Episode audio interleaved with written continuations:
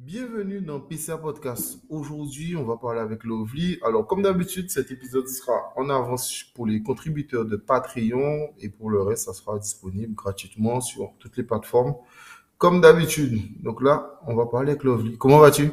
Ça va, merci. Et toi, Axel, ça va? Moi, ça va, comme toujours. Je suis content de te voir. Sincèrement, ça fait, euh, tu m'as fait confiance pour euh, la première saison de PCA Podcast. On arrive déjà pour la quatrième saison. Et on fait un petit épisode spécial parce que euh, on avait parlé de Fiona au téléphone. Et on s'est dit, pourquoi pas reparler de certains événements climatiques. Où tu pourras, on pourra en discuter, surtout toi. Où je te poserai des questions et tu expliqueras euh, la personnalité de chaque euh, cyclone, de chaque événement climatique, de comment ça se passe. Et euh, on va essayer euh, de, comment ça, de faire comprendre un peu plus aux gens comment ça s'est passé en arrivant de... Donc on va parler de Hugo, Lenny, Maria, Irma, qui sont ensemble, Dorian et Fiona. Bien sûr, on va à chaque fois donner l'année pour que les gens puissent se situer. Pour les moins jeunes, ben, ils l'ont vécu, et pour les plus jeunes, ben, ils comprendront. Donc, on va commencer déjà par Hugo. Et euh, on va parler avec euh, chaque fois trois thèmes. Donc, le vent, le système dépressionnaire et la personnalité. Donc, euh, parle-moi d'Hugo.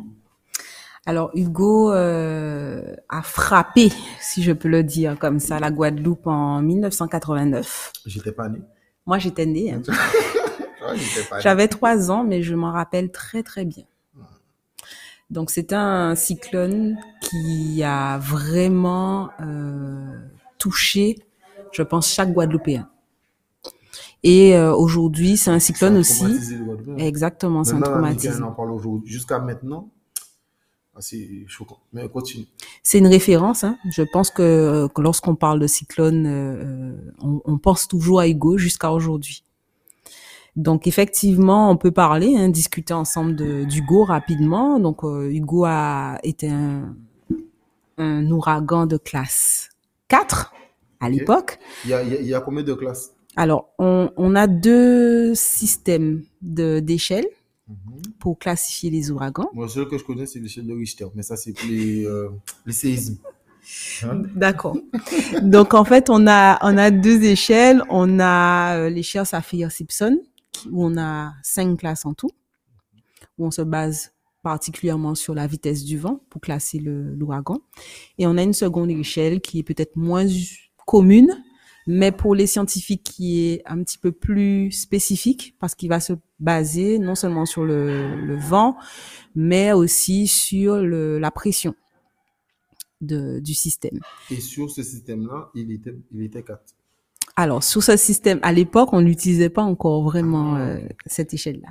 Donc, euh, en tout cas, pour euh, Saphir-Simpson, on sait que c'était un, un ouragan attendu, en tout cas en classe 4. Et euh, faut, faut bien se remettre dans le contexte. On était en 1989, donc les systèmes de, de mesure n'étaient pas aussi sophistiqués que maintenant. Totalement. On n'envoyait pas encore les, les avions dans les cyclones, voilà.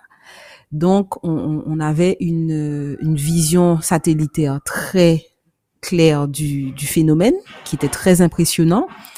Euh, et en termes de vent, en tout cas, par rapport à ce qu'on a vécu en Guadeloupe, ça a été quand même une surprise, même si euh, le monde avait les yeux braqués sur la Guadeloupe, puisque c'est, il faut le rappeler que c'est un, cyclone qui est né au Cap-Vert et qui a eu une trajectoire très stable et qui a, qui a fait tout droit sur la Guadeloupe.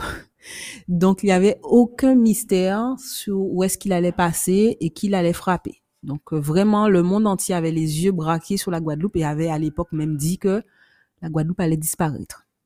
Les seuls à n'a- à n'avoir pas pris au sérieux ce cyclone-là, c'était les Guadeloupéens, qui n'y croyaient pas vraiment et qui n'étaient pas vraiment effrayés par... euh, Mais est-ce que, est-ce que, donc, c'est dire que même les- la France pensait que ça aurait vraiment frappé la Guadeloupe? Ah oui, oui, oui. Tous les météorologues du monde, dans le monde scientifique en tout cas, euh, pensaient clairement que la Guadeloupe allait disparaître, sans exagérer.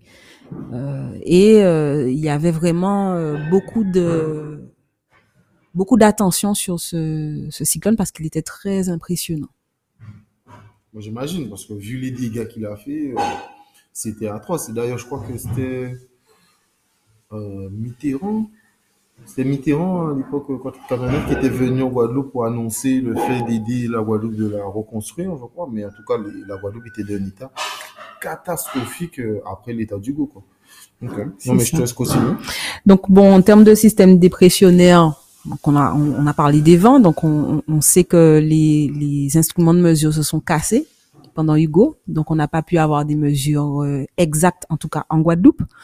Donc dans les archives euh, d'une NHC, donc National Hurricane Center, on a des mesures, mais qui qui sont qui ont été prises à Porto Rico et ailleurs ou sous des navires qui étaient en mer. Mais pour ce qui est de la Guadeloupe, de ce que la Guadeloupe a vécu, effectivement, on sait qu'on a eu des, des pointes, en tout cas, à près de plus de 300 km heure. Euh, Qu'est-ce qui manque? Ce qui manque, euh, j'aimerais dire la personnalité d'Hugo. Euh, pour ceux qui l'ont vécu, donc là, c'est leur ressenti. Comment les, les habitants ont vécu? Moi, je me, j'étais enfant.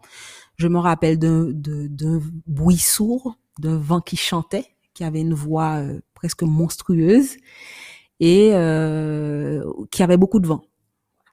Il y avait de la pluie, effectivement, mais qui était beaucoup plus marquée par le vent, la violence des vents, qui euh, vraiment, euh, on avait l'impression qu'il y avait un monstre qui essayait de rentrer dans la maison. Moi, c'est c'est l'image que j'en garde. Moi, j'habitais à Pointe-à-Pitre à ce moment-là, donc faut, et c'est très important pour la suite parce que c'est la Grande Terre qui a vraiment pris l'œil du cyclone et les personnes qui étaient en Grande Terre peuvent dire qu'elles sont sorties et qu'elles ont vu un ciel bleu au- au-dessus euh, lorsque le cyclone est passé. Ils ont compris aussi qu'est-ce que c'était lorsque l'œil passe, qu'on a le vent dans d'un sens et après l'œil que le vent vient dans l'autre sens.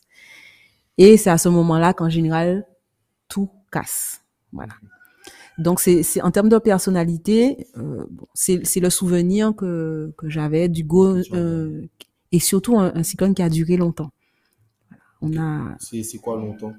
Ben voilà, très important. Longtemps. c'est en tout cas, les, les gens ont eu l'impression que bon, le cyclone est arrivé en tout cas vers 17-18 heures. Et toute la nuit, les gens ont eu l'impression d'être en pleine guerre. Et, et, ça, je pense que c'est le souvenir dont on a, c'est cy- le cyclone a duré toute la nuit. Donc ça revient à peu près à 12 heures. Ok, ok. Donc il est resté 12 heures au-dessus de la Guadeloupe. il est, on peut pas dire qu'il est resté au-dessus de la Guadeloupe. En tout cas, il est, il- sa vitesse était faible. Donc effectivement, en tout cas, il- ce qu'on peut dire clairement, il a sillonné la Grande Terre et euh, effectivement, il, il a continué son passage. Mais on a pris bien l'avant du cyclone et ensuite on a pris l'arrière aussi. Et c'est pour ça qu'on a eu l'impression d'avoir pris un cyclone qui était très long. Ok. Demain, quand on parlera des autres cyclones, on verra combien de temps ils ont duré. Exactement. On parlait en aparté, j'ai oublié, c'est Georges. Oui. Georges. C'est à lui que je pensais. Qui, Oui, oui, oui. euh, voilà. Mais- Oui, Georges était beaucoup euh, comparé à Hugo. Voilà. et Moi, qui n'a pas euh, qui n'a pas touché la Guadeloupe. Mhm. Il a à la dernière minute dévié. et- Moi, c'est à Georges que je pensais. Parlons de Léni. Mais j'ai pas, j'étais déjà né, mais j'ai pas de souvenir de Léni en 99. En 99, j'étais au collège euh, à ce moment-là. En fait, Léni était un cyclone qui garde détient un record, pas en termes de vitesse de vent ni de violence, mais en termes de d'imprévisibilité. Voilà. Il était imprévisible. C'est la première fois euh, qu'on n'a pas compris en fait euh, qu'est-ce que c'était ce cyclone-là. Il avait un système dépressionnaire qui était très désorganisé. Donc, il ne s'est pas tout de suite bien organisé en, en dépression, ce qui a fait qu'il n'a pas été vraiment pris au sérieux. Comme d'habitude. Voilà. il est passé. Il nous a dépassé. Il a, il a traversé l'arc antillais. Il ne nous a pas intéressés vraiment. Et il a fait demi-tour. C'était du jamais vu, en fait. Un mouvement euh, euh, d'ouest en est. En termes de record, c'est la première fois qu'on qu'on voyait ça, euh, un cyclone euh, faire euh, marche arrière. Et c'est la raison pour laquelle il, y a eu beaucoup de beaucoup de dégâts en Guadeloupe parce qu'en fait, il n'y a pas eu d'alerte pour ce cyclone-là. Tout le monde était au travail, tout le monde était à l'école. Et en fait, on a été frappé. Par les ah, pluies. donc quand tu dis devant, il est passé sur la Guadeloupe, il est revenu encore? Non, il a traversé l'arc où il n'était pas vraiment euh, structuré. Ah, ok. Il s'est structuré derrière nous et ensuite il, a, il, est, il a reculé et ça, personne ne s'y attendait. Donc c'est c'est un cyclone qui a quand même marqué, euh, en tout cas la communauté scientifique, de par son mouvement qui était inattendu. Ok, ok. Ah, super intéressant. Et il y a eu beaucoup de, de il y a eu beaucoup d'inondations en Guadeloupe. On avait eu le, le pont de Goyave. Euh, l'eau était montée. Moi, à l'époque, j'étais scolarisée au collège de Goyave, il y avait de l'eau qui était montée de façon spectaculaire. Voilà, c'est en ça où, où- où on avait été un petit peu surpris du, de l'événement où les gens devaient se débrouiller pour aller chercher leurs enfants à l'école parce qu'il y avait des inondations partout. On n'avait pas été, on n'était pas prêts. Voilà. Donc là, quand tu parles de personnalité, ça sera plus imprévisible. Voilà, les nids étaient imprévisibles, désorganisés et imprévisibles. Euh, je vais parler de un qui me touche particulièrement, Maria et surtout Irma. Euh, on a été frappé euh, vite fait. Non, Guadeloupe vite fait. Moi, enfin, moi en tout cas, Sainte-Rose, ça a été vite fait. Mais Irma, je suis allé à Saint-Martin trois mois après. J'ai été euh, choqué. J'étais choqué. Moi, c'était des scènes de désolation. C'est un truc de fou. Déjà, à un moment d'atterrir, tout était bleu, tellement toutes les maisons étaient bâchées. Il n'y avait plus de toit, il n'y avait plus rien du tout. Et je me rappelle que j'étais avec mon parrain dans, dans, sa voiture. Euh, et on roule et je vois plein de bâtiments écrasés, pétés, des ponts. C'était un truc de fou. Euh, je sais pas. Donc, euh, on va en parler, mais ça m'intéresse. J'aimerais revenir, Axel, sur euh, Maria. Je demande pardon aux auditeurs pour Axel, pour ce qu'il vient de dire. Pour Maria qui, voilà. Alors, il faut savoir Mhm. que pour Hugo, Mhm. la Guadeloupe était scindée en deux. C'est-à-dire les personnes qui ont vécu Hugo en Grande Terre et les personnes qui ont vécu Hugo en Basse Terre ont vécu deux choses différentes. C'est la même chose qui s'est passée pour Maria. Bien que Hugo, ma amie, elle habite à Sainte-Rose, qui est le nord Bastère, elle a perdu sa maison. Elle a quand même perdu sa Elle a maison. quand même perdu sa maison. Donc, en fait, Donc j'imagine même pas pour Grandeur. Ah oui, Grande Terre, c'était vraiment une autre histoire et, et, et c'est pour vraiment te faire comprendre que pour Maria, Mhm. ils ont pris le sud Basse-Terre a pris très très cher et euh, ils ont vécu quelque chose aussi de traumatisant, c'est-à-dire qu'ils ont pris le mur de l'œil. Ils n'ont pas pris l'œil comme ça a été peut-être le cas pour Hugo, mais pour Maria, euh, le, le, le- on a les Saintes et on a tout, trois rivières. Ils ont pris le mur de l'œil, là où, où, où les vents sont les plus violents. Et il faut savoir que lorsque Maria est arrivée, elle était en classe 5. Elle Ah. a frappé d'abord la Dominique de part et d'autre. La Dominique a Ah vécu l'enfer. Et lorsqu'elle est ressortie de la Dominique, elle était repassée en classe 4. Et elle a frappé le sud de la Basse-Terre. Et euh, ils ont vécu aussi ce cyclone-là comme étant... euh, alors, Maria était avec du vent en soutenu, impressionnant, et, très, était un cyclone en termes de personnalité qui était très étendu sur toute sa structure. C'est-à-dire que même à l'extrémité du système, les vents étaient très actifs. C'est pour ça que les gens ont eu l'impression, comme Hugo, que c'était un, un- un long. cyclone qui était extrêmement long, même plus long que Hugo. Ah non, donc c'est Irma qui nous a pas frappé. Voilà. Irma est, est passé euh, quelques jours avant. Euh, à ce moment-là, j'étais en Irlande avec euh, des chercheurs, euh, avec des météorologues, et on était en train d'étudier Irma parce que Irma, je bascule sur Irma. Oui, tu peux. tu peux. Donc Irma était un système particulier. 2017 au cas où on a pas Oui, dit la on était en 2017 exactement. J'étais en pleine euh, à la fin de ma thèse. Voilà. Donc comme moi je travaillais sur la circulation atmosphérique, je m'étais rendue dans un congrès euh, euh, de météorologie euh, en Irlande avec d'autres euh, scientifiques et on travaillait justement sur le déplacement des, des cyclones dans l'Atlantique. Et on était à ce moment-là en train d'étudier Ioma qui avait une personnalité et une structure très particulière qu'on n'avait jamais vue. C'est-à-dire que c'était un monstre, mais euh, près du centre. Donc, c'est beaucoup moins étendu que. Exactement, que Maria. C'est-à-dire que euh, Irma avait la structure d'une tornade, avec des vents extrêmement violents, concentrés en son centre, près de l'œil. Et dans toute l'étendue, Ça allait. la- la- l'activité même orageuse était pas était faible. Je sais pas si vous vous rappelez, mais euh, Irma a frôlé la Guadeloupe. On n'a même pas eu une goutte de pluie. C'est pour vous dire, alors que si Irma, euh, si Maria, pardon, était passée de la même façon, on aurait eu une manifestation parce que sa structure était différente. Mais j'ai deux questions. Est-ce que ça s'est déjà passé? Enfin, est-ce que c'est normal ait deux cyclones de suite? Parce que, comme tu dis, c'est passé vraiment à quelques temps d'écart, rapidement. Donc, est-ce que ça, ça arrive souvent? Et euh, est-ce que les gens, ils ont pris ça au sérieux en Saint-Martin? Oui, je pense. Enfin, je peux pas parler pour les Saint-Martinois, mais je pense que euh, après, Avant que avec? Oui, parce que là, euh, est-ce là on, on a tous vu le même engouement, la même attention qu'il y avait eu pour Hugo sur la Guadeloupe, parce qu'on savait où Hugo allait, on savait où Irma allait. Irma a eu une trajectoire très prévisible et tout le monde savait, et là on était assez grand, hein, CNN en parlait, tout le monde savait Que Irma allait frapper Saint-Martin. Euh, je pense que la population l'a pris très au sérieux.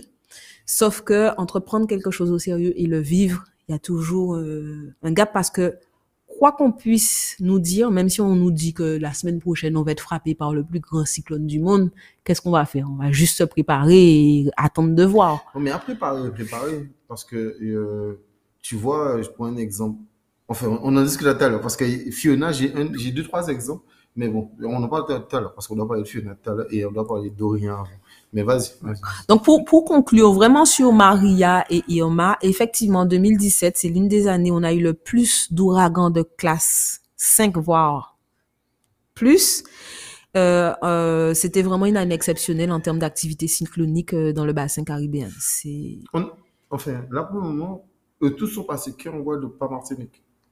Hugo, a exemple, Hugo ou Léni n'ont pas frappé en Martinique. Non, alors les nids, euh, comme c'est c'est complètement déstructuré, la Martinique avait pris des, a- des averses aussi pour les nids, mais euh, là, on- non, les, par rapport aux cyclones qu'on a ciblés aujourd'hui, la plupart en tout cas, La Guadeloupe. ont voilà, ont Qui intéressé la frappe le Guadeloupe. plus souvent?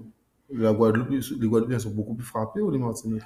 Généralement. C'est la Guadeloupe. Si on Guadeloupe. regarde en termes de statistiques sur les, les phénomènes cycloniques, ça, ça s'explique par la circulation atmosphérique et la position de, de la Guadeloupe sur l'arc.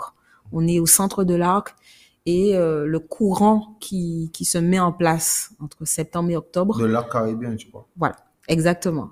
Et la circulation atmosphérique va avoir tendance, en termes de trajectoire, on aura stati- sta- statistiquement plus de chances d'être touché. Mais là encore, ce ne sont que des statistiques. Chaque phénomène fait ce qu'il veut.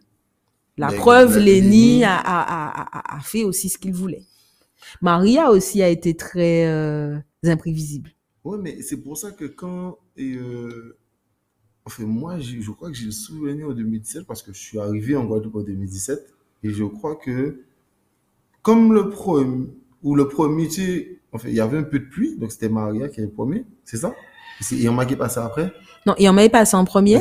Donc, quand Irma est passé, vu que finalement, nous avons dit, ah, cyclone, cyclone, donc nous, chez nous, on a attendu.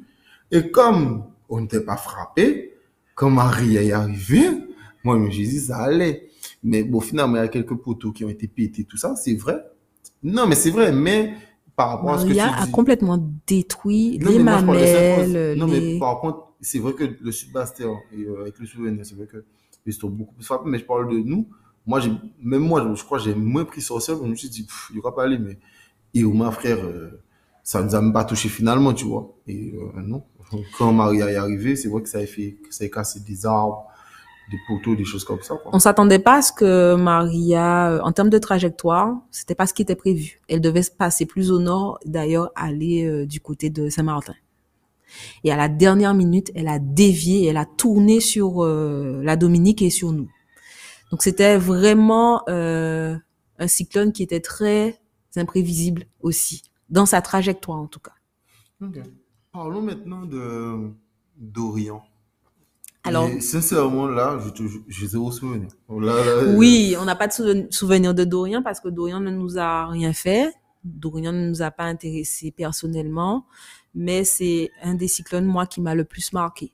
Mais tu vois, c'est quand même. euh, alors, j- j'ai attendu l'histoire de Dorian, mais je me dis, c'est quand même. Enfin, c'est c'est vrai que c'est pas notre domaine, mais ça reste comme égoïste, que peut-être il y a un truc qui se passe, qui, qui écrase notre endroit, euh, notre île.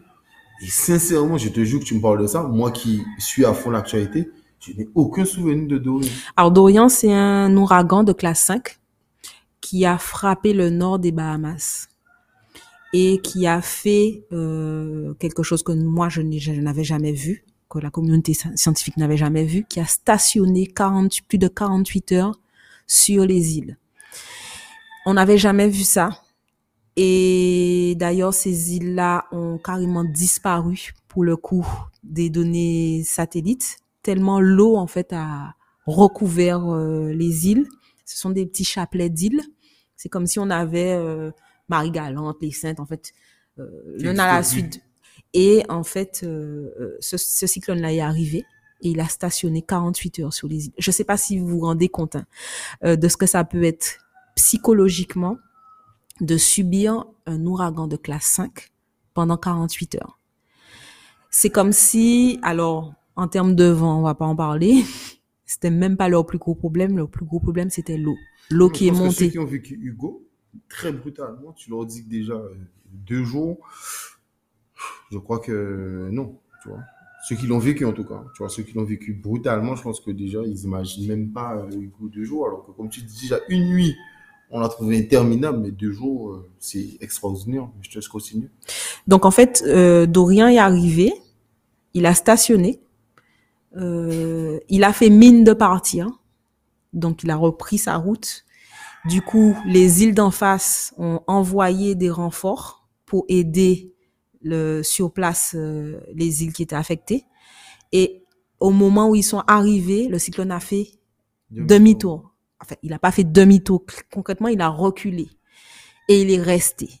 Et là, les gens se sont vus mourir. Et pourquoi c'est un, un cyclone qui m'a beaucoup marqué, c'est que j'ai suivi en direct sur les réseaux sociaux les personnes qui, qui vivaient le phénomène, qui postaient des, des stories, des vidéos, et on a pu suivre comment psychologiquement, au fil des heures, les gens commençaient à perdre la tête. Et, et les vidéos qui sont qui ont duré le plus longtemps, c'est les personnes bien sûr qui étaient les plus aisées de l'île, qui avaient des maisons à plus de trois étages. Là, on a des images jusqu'à ce que l'eau arrive au troisième étage chez les gens. Donc, c'est pour vous dire que les personnes défavorisées, c'est le, c'est le cyclone le plus meurtrier. hein. C'est celui qui a le plus tué la de, de que te personnes. poser. Dans la Caraïbe. euh, Tu as le nombre de morts On n'a pas le, le nombre de morts parce que euh, on n'a pas de rapport clair sur ces îles-là, mais euh, il est clairement inscrit que c'est le cyclone qui a le, tué le plus de personnes dans la Caraïbe. Ben. Et ça a été psychologiquement très difficile et on, on ne savait pas. hein. Moi, j'étudie des cyclones depuis un petit moment. euh, je ne pensais pas qu'un cyclone pouvait faire ça. Juste rester stationnaire sur une île. Quand j'ai pris conscience que ben, ça, c'est clairement sa personnalité. Donc, si on veut parler de la personnalité de Dorian, c'est que Dorian s'est assis sur une île et il est resté. Et ça, c'est pour moi le pire qui puisse nous arriver. Si quelque chose comme ça nous arrive en Guadeloupe, je sais pas, qu'est-ce qu'on va faire Ça, en fait, aucun système de sécurité, de, de secours n'est formé pour ça. C'est pas, voilà, un cyclone, il passe, et puis après, euh, On voit. on voit, et là, les, les, les secours se sont retrouvés en difficulté parce qu'ils ils ont eu le temps d'arriver, tellement la situation était grave, et ils pouvaient ni partir, ils étaient obligés, eux, de s'abriter. Et euh, je, je pourrais vous partager un, des documentaires qui, qui raconte en fait l'histoire de, de, de ce qui s'est passé au nord des, des Bahamas. C'est- C'est juste horrible ce que les gens ont vécu à ce C'est moment-là. quoi un autre documentaire? Euh, je ne l'ai pas en tête. Je l'ai dans Ouais, mon, mes favoris. Mais tu, me- tu me donneras Mais je- le lien. oui, je oui. mettrai en description. Voilà. Non, non, ouais. Parlons de, quelque chose d'actualité. Fio-Fio, et qui est Fiona. Tu as commencé à en parler et euh, c'est ce que j'allais te dire. Euh, tu as parlé de Goyave. Super intéressant. Les gens de Goyave vont, se reconnaître parce qu'il est tombé le pont. Et euh, quand je te parlais de pronos sérieux, il y a des gens de Capesterre avec qui j'ai discuté au travail qui ont perdu leur voiture qui m'ont dit que ils s'attendaient un peu de pluie, mais sinon ils n'auraient pas garé leur voiture à certains endroits et qu'ils n'ont pas pris ça vraiment au sérieux. C'est pour ça que je te disais, est-ce que la population tu vois, à Saint-Martin a réellement pris ça au sérieux Tu vois, parce que comme tu dis aussi, on peut nous dire ça, mais est-ce qu'on va barricader notre maison comme il faut? Oui, mais- Est-ce qu'on fait tout ce genre de choses? Parce que moi, moi, les gens, il y a des gens, pas tous, j'en suis convaincu, mais certaines personnes m'ont dit eux-mêmes qu'ils n'ont pas pris ça au sérieux pour Fiona. Oui, en fait, clairement, euh, il y a une différence quand on te dit qu'une tempête arrive et qu'un ouragan de classe 5 arrive. Pour Irma à Saint-Martin, tout le monde savait. Là, on peut pas, on peut pas, même les gens qui n'habitaient pas à Saint-Martin, avec les réseaux sociaux, les actuels, on ne parlait, on a parlé de ça que pendant, pendant trois jours en disant, euh, c'est le plus gros cyclone du monde, jamais enregistré. On a déjà mesuré des pressions plus basses euh, pour un autre cyclone en 1988, j'oublie son nom. Mais euh, là, ça va, c'est du sérieux. Là, clairement, tout le monde était au courant, même si ils pouvaient pas s'imaginer de ce qui allait se passer, parce que c'est là que je veux, si on, je veux qu'on retienne aujourd'hui quelque quelque chose, c'est la personnalité. On peut pas s'imaginer ce que ça va faire. On Parce peut l'aborder que scientifiquement. C'est ça. Nous, on a en- scientifiquement, on a regardé IMA et on a vu clairement que le centre était anormalement méchant. C'est c'est ça, on l'a vu. Donc, on savait que l'île qui allait prendre le centre allait prendre vraiment des dégâts jamais vus. La violence des vents était juste euh, incroyable. Donc, Fiona, si on revient à Fiona, c'est une tempête. Elle est, elle passée.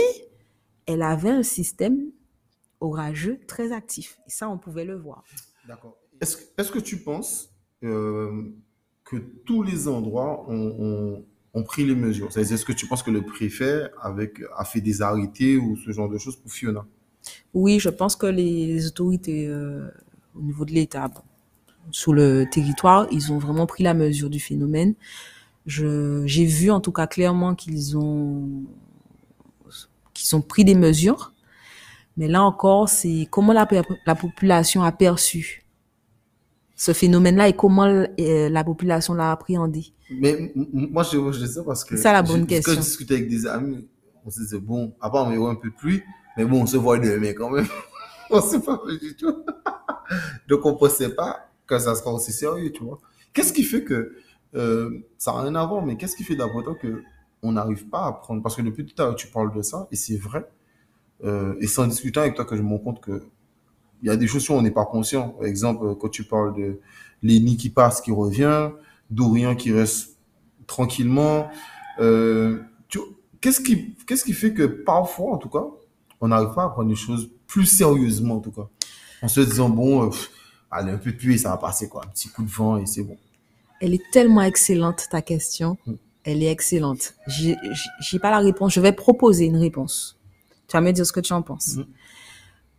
Comment expliques-tu que nos grands-mères, nos arrière-grands-pères prenaient toujours au sérieux les cyclones? Pourquoi? Il y avait une composante. Ils ne savaient pas.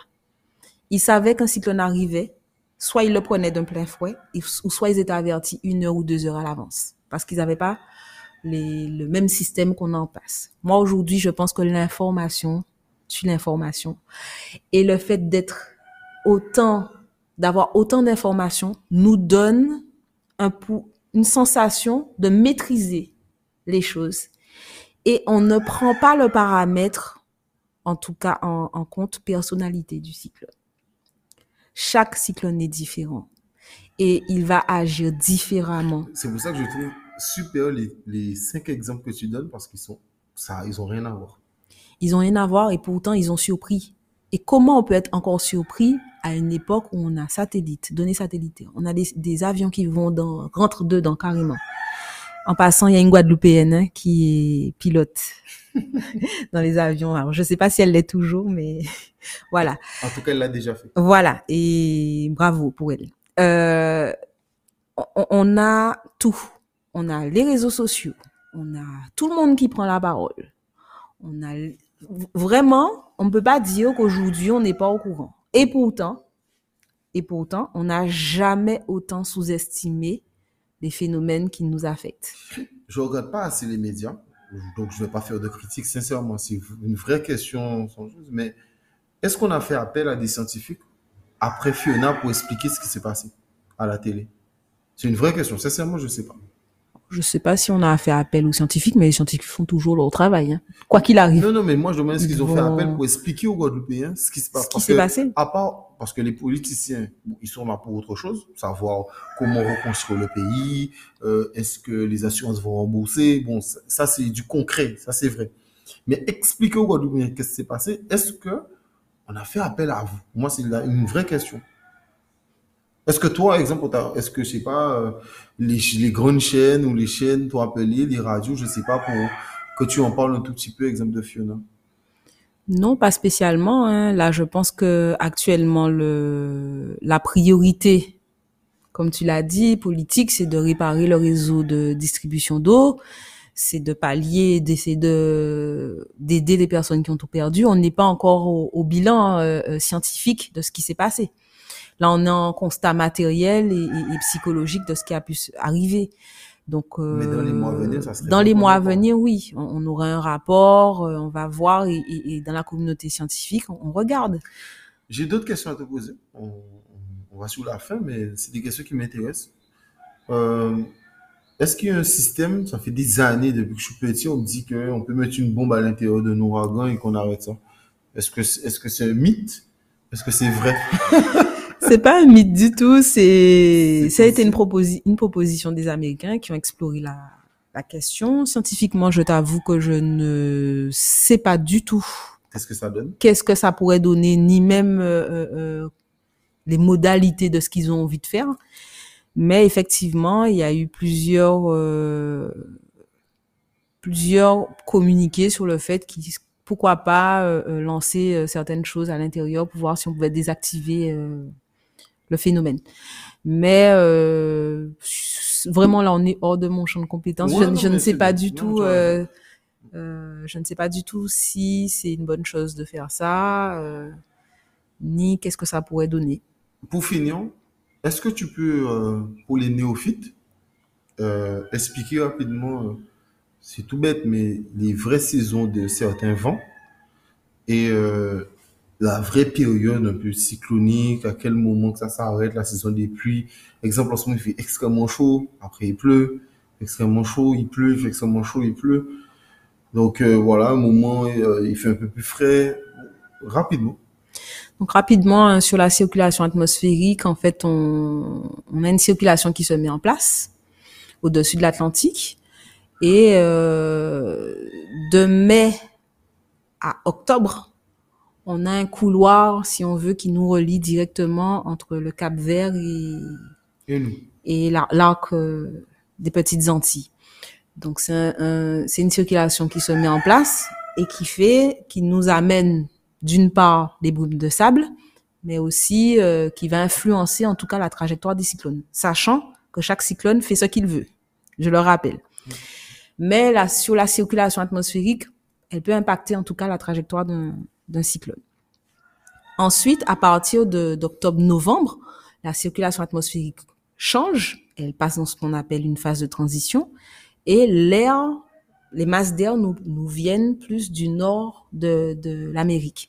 C'est pour ça que euh, dès novembre, décembre, janvier, février, on a un air sec et qui est plus frais. Et c'est un roulement petit à petit, ensuite, la circulation se rétablit et, revient à partir du mois de, mai. Et c'est comme ça que la saison cyclonique, normalement, débute en juin. Mais si on regarde... Ah, en juin? Oui, dès juin. Dès juin, la, la saison cyclonique débute. Mais euh, on a beaucoup plus de... C'est aussi qui est concomitante à la saison des poussières. Voilà. Sachant qu'on a déjà montré dans la littérature que les poussières vont limiter le développement des cyclones, puisque c'est de l'air sec, et ça va freiner un petit peu le développement. Et lorsqu'on arrive en septembre, on a de moins en moins d'événements de, poussière qui partent. Et là, si on regarde historiquement, la plupart des cyclones qui atteignent l'arc caribéen, en tout cas, nous ont concernés au cours des 20 dernières années, c'était bien entre septembre, septembre-octobre. Est-ce que, euh, on va parler euh, rapidement, est-ce que, est-ce que tu penses que il y a plus de cyclones parce qu'il y a un réchauffement climatique? Est-ce qu'il y a plus de cyclones déjà qu'avant? C'est la vraie question, je vais rapidement. sur les 20, 30 dernières années. Sur les 100 ans de données, parce que. parce qu'on on, sait pas, hein, en 1800, peut-être qu'il y en avait deux fois plus, hein, qu'est-ce qu'on en sait? Mais euh, aujourd'hui, la vraie question, c'est est-ce qu'on est face à une intensification des, des phénomènes cycloniques? Mm-hmm. On peut dire oui, on a eu les cinq dernières années, on a eu de très beaux modèles on en a eu aussi en 1989, on en a eu en 1988. Euh, pour moi, je pourrais pas m'avancer pour dire que le réchauffement climatique va causer plus de cyclones. Ce que moi je peux dire, c'est que chaque cyclone a une personnalité et a des effets différents. Et euh, de plus, plus ou moins violents. Des fois c'est l'eau, des fois c'est le vent, des fois c'est le fait de stationner sur, sur euh, une île, euh, des fois c'est le fait d'avoir une trajectoire imprévisible. Euh, voilà, on est face à des phénomènes qui sont particuliers, individuels. Et ce que moi j'aimerais qu'on comprenne, c'est qu'on ne sait jamais à quoi on va avoir affaire. Et c'est pour ça qu'à chaque fois qu'on a un cyclone qui passe à proximité ou qui nous vise directement, toujours garder en tête, ne pas se dire ah ça va être la fin du monde, hein, mais ne pas se dire ça va être rien non plus, parce qu'on n'en sait rien en vrai clairement, on, ne sait pas. Je crois que c'est Socrate ou Platon, parfois j'oublie, qui dit euh, je sais que je ne sais pas. Exactement. Donc c'est vraiment se, préparer du mieux et retrouver ce respect que nos parents avaient pour, ce type de phénomène et que je pense a été tellement banalisé peut-être avec euh, les informations qu'on a aujourd'hui. On peut les voir en satellite, on peut les qu'on a moins de respect pour, pour ce type de, de phénomène qui fait qu'on prend beaucoup moins au sérieux les phénomènes. Mais effectivement, j'ai pas répondu à ta question. Est-ce que le phénomène, oui, il y a le réchauffement climatique peut jouer. Euh, on sait que le, la température de la mer qui est en constante augmentation, on sait que c'est un paramètre qui va être facteur d'intensification des phénomènes cycloniques. D'ailleurs, j'ai vu un bateau qui prenait l'eau de mer pour faire de la brume afin de faire de la pluie pour baisser euh, le, le, le, degré de l'eau. Je crois que ça baissait de C'est très local. Localement, en tout cas. Non, pas, pas en Guadeloupe. C'était. Euh, oui, mais quand je dis localement, c'est que s'il fait ça à un endroit donné, ah, oui, oui, c'est clairement ah euh, local. Oui, oui, oui. Et il n'arrivait pas à faire genre euh, sur un trop trop grand espace, mais c'était l'idée était en tout cas intéressante dans le côté où ben, il faut baisser euh, les températures et que ça reste, ça reste hyper important. Quoi. C'est bon. Est-ce que tu as autre chose à rajouter? Non. C'est bon, c'est parfait. Mais ben, merci à vous de nous avoir suivis. Merci à toi. Moi, j'ai pris un cours de, de comment ça d'événements climatiques. C'était super intéressant. Tu reviens quand tu veux. Merci beaucoup. C'est comme, comme le tien. Et qu'est-ce que tu bosses sur en ce moment, si tu peux dire? Alors, en ce moment, je travaille euh, sur euh, l'impact climatique des poussières désertiques. Donc, l'interaction, essayer d'affiner un petit peu les recherches sur l'interaction qu'on a entre les boules de sable et justement ce type de phénomène, euh, mais aussi l'impact sur la santé. C'est l'épisode est fini, mais moi, une question que je me pose, c'est sur l'asthme, tout ce genre de choses, je pense que ça a quelque chose. Oui, pas que sur l'asthme, hein, sur euh, quand on, cible la santé, on va cibler tout ce qui est indirect, c'est-à-dire euh, qu'est-ce que ça peut faire sur l'eau, qu'est-ce que ça peut faire sur euh, l'agriculture? Voilà, c'est l'économie en fait. on a on un système économique qui est impacté directement et indirectement par les phénomènes de pollution qui affectent la zone caribéenne et aussi euh, indirectement par les phénomènes cycloniques. Donc c'est vraiment comprendre, apporter plus de, de réponses, plus de connaissances sur comment ces phénomènes-là interagissent et impactent notre vie au quotidien. Ben, je te remercie. Merci à toi. euh, ben, J'espère que vous avez bien aimé cet épisode. Et puis, on te souhaite euh, que du bonheur, que du bon. Merci.